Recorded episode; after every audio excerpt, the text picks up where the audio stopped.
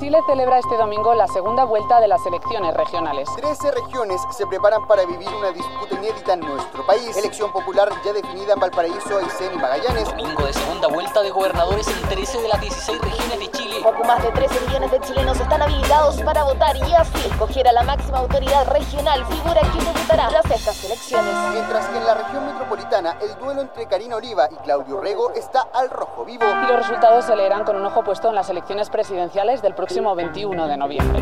Desde la sala de redacción de La Tercera, esto es Crónica Estéreo. Cada historia tiene un sonido. Soy Francisco Aravena. Bienvenidos.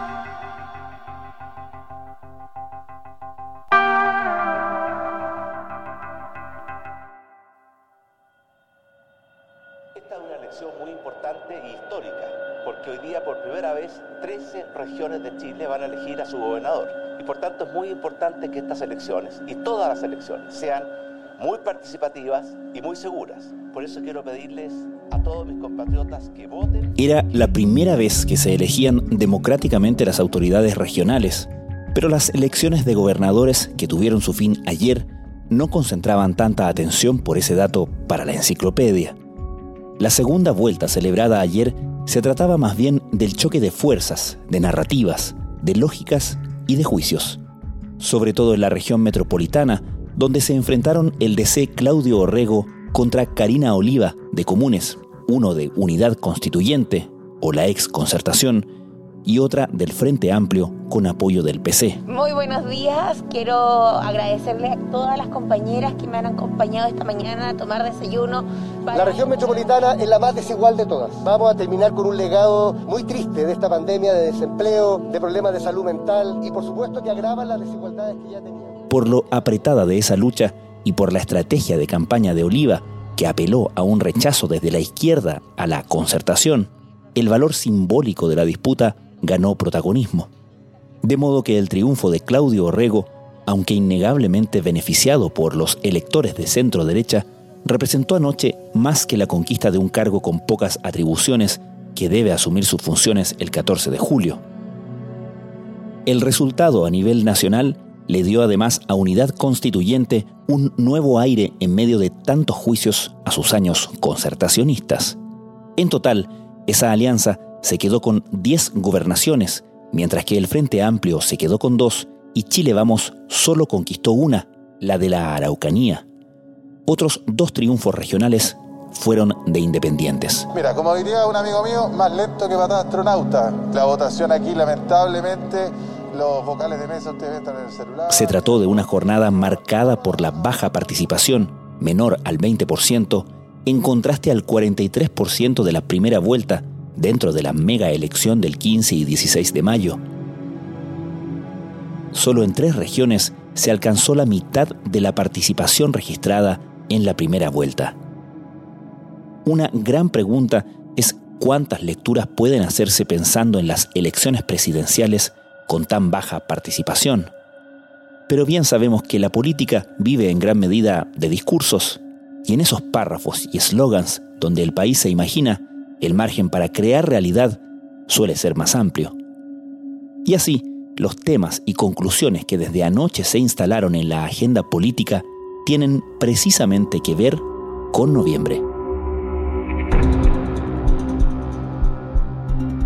A mi gusto son tres las ideas generales. Gloria Faúndes es editora general de La Tercera y panelista de Radio Duna. Uno, una baja participación. Hasta ahora, la segunda vuelta de gobernadores en el país es la elección menos votada desde la instauración del voto voluntario, es decir, el 2012. Esto marca, además, yo creo, un revival del debate que ya está en el Congreso sobre la restitución del voto obligatorio. Y es muy baja porque incluso en una contienda que uno podría advertir muy politizada como fue la región metropolitana, la participación apenas superó el 25%. E incluso hubo al menos dos regiones donde no se superó el 12% de participación ciudadana. Pero en general la asistencia y la participación es baja y eso está súper claro en todas las urnas donde hay muy poquitos votos. Oiga, pero el almuerzo estuvo bueno porque yo los vi a todos. y, ahí, y ahí un señor con dos empanadas. Entonces, un check de esta elección es la baja participación y cómo se resuelve eso a futuro, digamos. Y eso, por cierto, le da más fuerza al debate que ya se estaba instalando desde el 15-16 de mayo. Sin duda, porque el tema de la participación suele ocuparse como un elemento de legitimación de las autoridades nacientes. Entonces, si es un tema cuando estamos alcanzando mínimos históricos. Claro.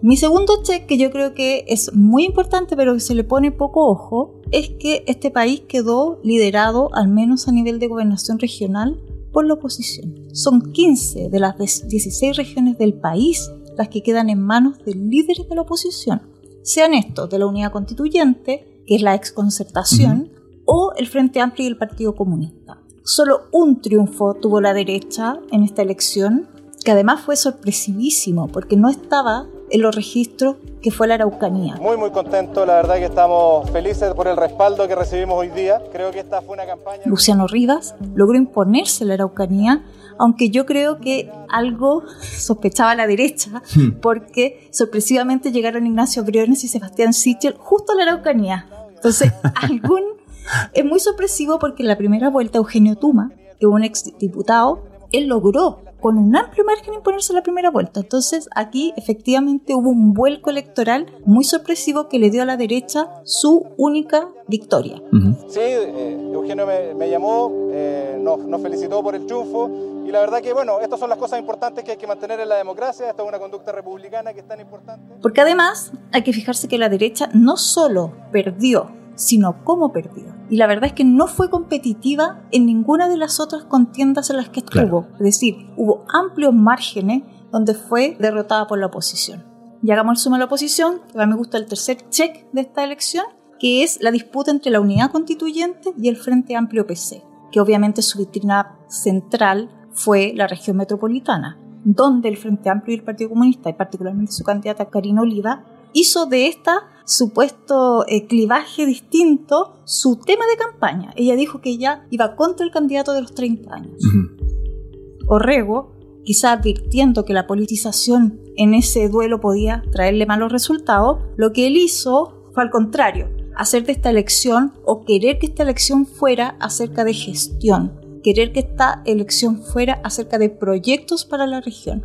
Y la verdad es que como es súper difícil preguntarle a la gente cuál fue su impulso a la hora de ir a votar, y si hacemos raya para la suma, entonces ganó el proyecto que es cercano a una posición más de centro izquierda. Y la verdad es que con su discurso, Karina Oliva le propinó una dura derrota a Daniel Hadway y Gabriel Boric porque su proyecto perdió la región metropolitana. Nadie se hubiera imaginado que una fuerza de izquierda, con la unidad de la izquierda, que hace mucho tiempo no se lograba con esta amplitud, hubiera llegado a disputar palmo a palmo la región más importante de Chile y que hubiera conseguido ganar otra región. Estamos demasiado acostumbrados a dividirnos y hoy día esta señal, este, este podio que está acá, demuestra de que es posible avanzar hacia un Chile distinto. Es tan así que ahora es decir, parte del discurso de derrota de Karina Oliva fue que por Orrego votó la derecha. Que las comunas que representan a los poderes más tradicionales, que tuvieron miedo porque podíamos llegar al gobierno regional, porque tuvieron miedo que le entregáramos el gobierno regional a la gente, se parapetaron en las tres, en las comunas del rechazo y lograron ganar. Bueno, uno podría decir que efectivamente parte importante de las votaciones que logró Rego ayer en la región metropolitana son del cordón oriente, como se llama, o como despectivamente les llaman las comunas del rechazo. Claro, o el cono de alto ingreso. Era otra frase que, ocupaban. Se le pone altos nombres, pero efectivamente ahí hubo una alta participación y digamos la ventaja era ostensible, pues estoy hablando de 90 versus 10%, 80 versus 20% de ventaja. Si así lo leyó el electorado de derecha, digámoslo, que no estaba invitado a esta fiesta en particular, sino que se sumó más que como un voto de apoyo rego, quizás de rechazo a Oliva, bueno, entonces habrá que decir que fue una mala apuesta electoral, porque si esa fue la apuesta que, era rivalizar entre dos proyectos de izquierda, entonces genuinamente el otro proyecto de izquierda, que es el que agrupa la centroizquierda, la exconcertación, aunque les carga que lo llamen así, anotó un, punto, digamos, en esta disputa que además se va a reeditar, ¿no? Mm. Eh, ya en las primarias. Claro ya en las primarias en el sentido, bueno, eh, la unidad constituyente no va a primaria, pero en el sentido de quién va sumando más gente a la participación de sus distintas ofertas y en la elección presidencial. Volvamos sobre ese punto. ¿Por qué les carga que les digan exconcertación? Porque como mala marca, ¿no? Mala prensa. Pero uno podría pensar después de ayer que no tanto. Bueno, yo creo que ahí sí hay un tema que conviene reflexionar, que aquí hay un revival de la unidad constituyente, porque además, efectivamente, en las regiones donde la oposición ganó, solo en dos de ellas está gobernada por el Frente Amplio, o será gobernada por el Frente Amplio, entre comillas, y son dos outsiders del Frente Amplio, tampoco son militantes, mientras los demás se pueden exhibir como liderazgos que provienen del mundo de la exconcertación. Sacábamos la cuenta, seis exintendentes o exgobernadores fueron elegidos ayer. Hmm. Entonces, claro, uno podría decir que ahí sí se votó, o al menos territorialmente, la unidad constituyente tiene un poder infinitamente, una hegemonía hasta este minuto no amenazada por el Frente Amplio y el Partido Comunista, como se pensó quizá equivocadamente a propósito de que en las últimas municipales sí hubo triunfos muy sorpresivos del Frente Amplio en zonas muy importantes, ¿no? como Viña del Mar, Maipú, Santiago. Ahora, en esa pelea que vimos, como tú decías, escenificada principalmente, argumentalmente, discursivamente en la campaña de Karina Oliva, ¿no? Este juicio a la exconcertación que resulta ser favorable en ese sentido a la exconcertación. ¿Cómo crees que eso puede repercutir en las definiciones que tome y cómo tome esas definiciones la propia unidad constituyente para sus definiciones presidenciales?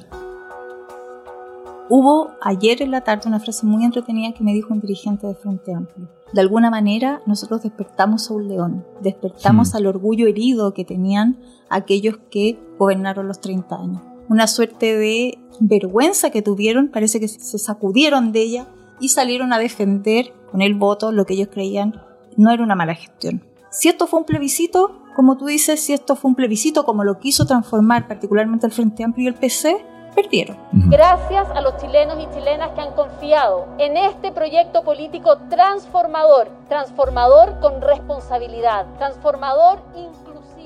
Es bien incierto respecto de cómo es la proyección, porque la verdad es que nuestro electorado está difícil de leer últimamente.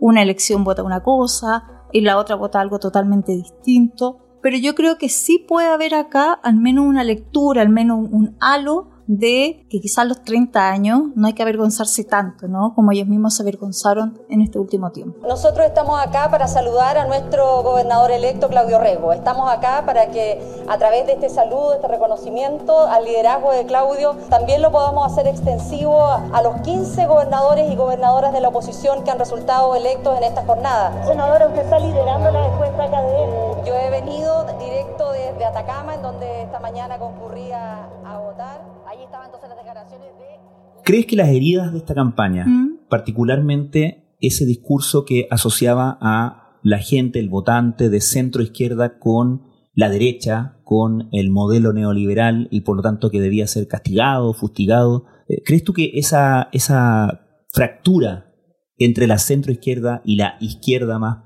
propiamente tal eh, pueda significar que hay un electorado de centro más conquistable incluso por la centro derecha?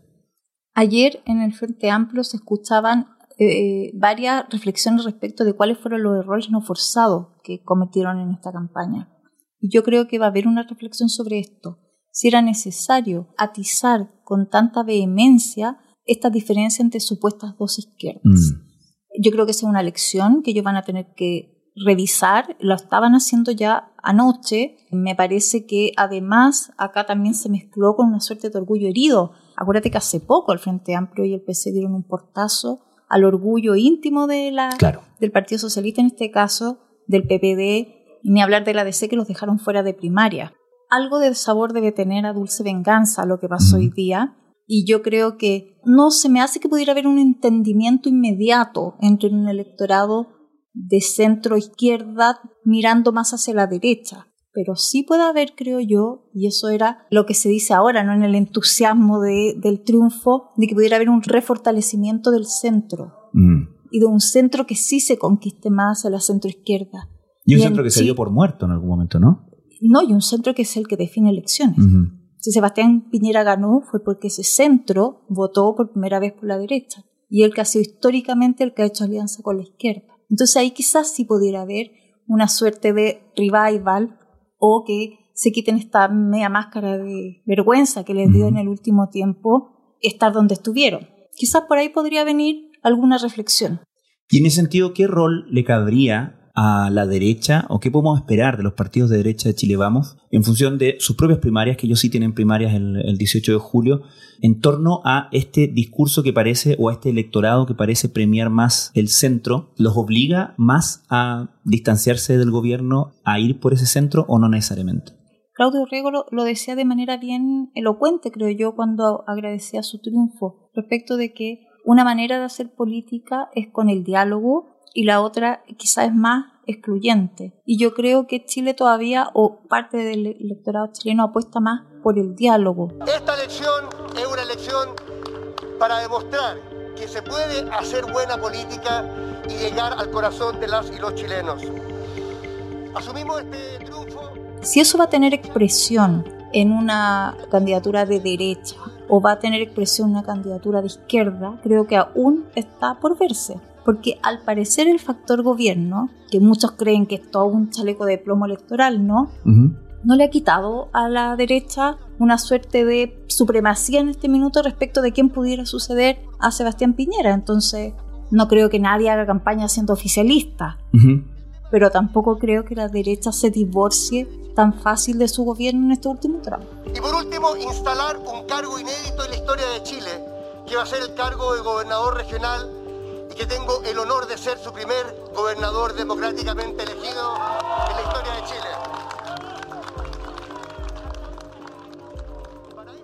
Finalmente, Gloria, así como el mundo político y desde los medios también, por cierto, veíamos la elección de ayer como un hito para mirar, para leer la agenda, ¿en qué nos vamos a fijar a partir de ahora? ¿Cuál es la próxima fecha importante en, por supuesto, definir el camino hacia noviembre? 18 de julio. A partir de hoy comienza primero una cuenta regresiva de la centro izquierda tradicional respecto a de si ellos van a ser primarias o no, primarias convencionales, ¿se entiende? Porque ellos ya quedaron fuera del espacio de la primaria legal. Esa primaria convencional para que también tenga un efecto, debiera más, más menos calzar ¿no? con la primaria legal. Y la primaria legal es la que va a enfrentar al Frente Amplio con el PC, Daniel Jadwe versus Gabriel Boric, y la primaria de la derecha. Y ahí en qué hay que fijarse cuál es la primaria que arrastra más votantes, porque eso también significa que para esa gente va a ser más fácil votar en noviembre eh, por el candidato que ya votaron, ¿no? Primarias legales, 18 de julio.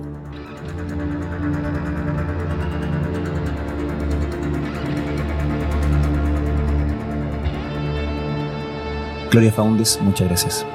De nada.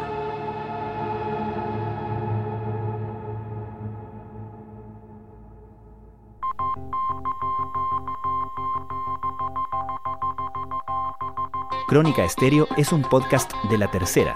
La producción es de Rodrigo Álvarez y la edición de quien les habla, Francisco Aravena. La postproducción de audio es de Michel Poblete. Nuestro tema principal es Hawaiian Silky de Sola Rosa gentileza de Way Up Records. Nos encontramos pronto en una nueva edición de Crónica Estéreo.